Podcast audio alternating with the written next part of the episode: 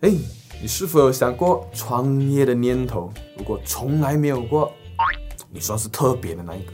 因为时常和周围的朋友讲话的时候呢，很多人都会谈到创业的话题，然后渐渐的发现呢，诶，原来很多人哦，多多少少哦，都没有想过要出来创业，要出来闯。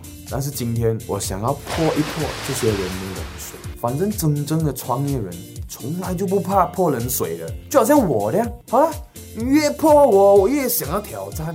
好，我们来说一说。第一，打工是没有前途的啦，创业才能够成功。如果跟你今天讲，有一间公司每一年都会炒掉十八千的员工的话，你会不会觉得这间公司很残忍？但是如果有一间公司，它每一年都会炒掉五十八千呢？对呀，SSM 就是这一间公司啊，在马来西亚做生意哦，第一年的生存率哦，就只有五十八千。诶，在这里讲的是生存率耶。不是赚钱啊，意思是讲啊，你打工哦，然后你没有拿工钱啊，你有没有前途？创业有没有前途？第二，哎，老板傻逼，我还不如自己去创业啊。如果你是因为老板傻逼，然后你自己出去创业，哎，你就是真的是傻逼吗？对吗？那这就好像哦，一个女孩子遇到了不对的男孩子，然后那个女孩子嘞，她就讲，天底下没有一个男人是好东西，然后呢，她就去出家。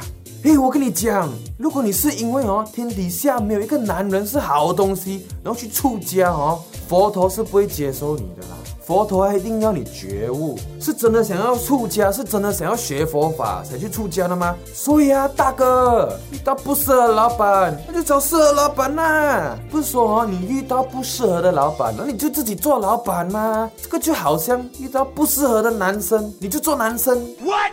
第三，上班不自由。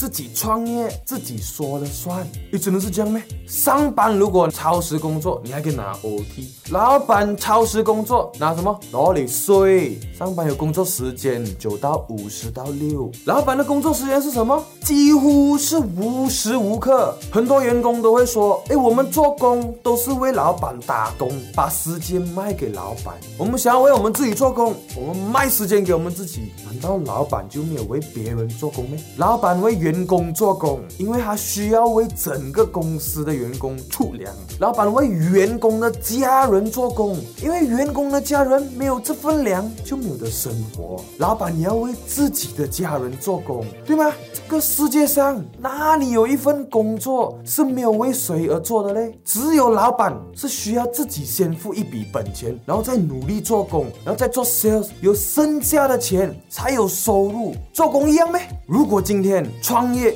就是这样，你还愿意吗？